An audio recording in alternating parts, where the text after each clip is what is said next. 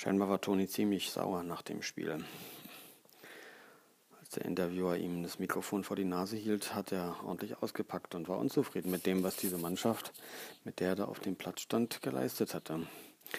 Jogi Löw hatte ja manchen Spielern eine Chance gegeben, gegen Brasilien anzutreten, mal im Leben gegen Brasilien zu spielen, zu Hause im Berliner Olympiastadion. Und sie hätten diese Chance nutzen sollen und nach Meinung von Toni Kroos haben sie diese Chance nicht genutzt. Spiel wurde aus der Hand gegeben, es ging auch mit 1 zu 0 verloren. Aber ob das jetzt ein Auftritt war nach der Devise Mensch, wir wollen die brasilianische Seele ein wenig beruhigen, nach dem 7-1 damals vor vier Jahren wollte man den Brasilianern die Chance geben, in Deutschland auch zu siegen. Ja, aber darum ging es, glaube ich, nicht. Es ging wirklich dem Toni Groß darum, dass er rechts und links neben sich Spieler hatte, die eine Chance bekamen und diese Chance aus seiner Meinung nach nicht nutzten. Das sagt er im ersten Affekt. Affekt.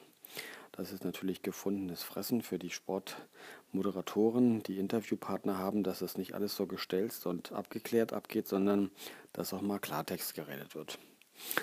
Insgesamt kann man sehen, dass Toni Kroos auch mit solchen Aussagen gereift ist. Er ist vielleicht nicht so telegen wie manche andere erfahrene Weltmeister, aber er kann das rüberbringen, worum es ihm geht. Und es kommt rüber, dass der Mann gewinnen möchte. Und er möchte mit den besten Leuten gewinnen, die wirklich gemeinsam an einem Strang ziehen.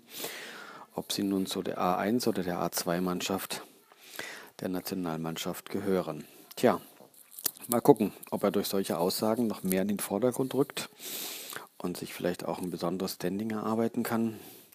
Die Leistung und die Erfolge hat er in den letzten Jahren errungen, meistens aber nur auf der Ebene seiner Clubmannschaft von Real Madrid. Da ist er aber, glaube ich, unumstritten, spielt mit den Besten der Besten, die im Moment weltweit aktiv sind.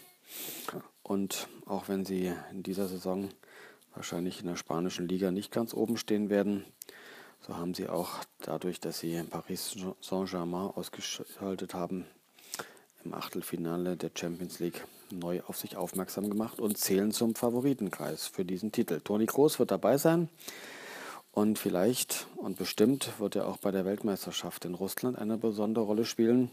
Durch diesen Auftritt hat er zumindest auf sich aufmerksam gemacht. Viel Erfolg in Russland, Toni.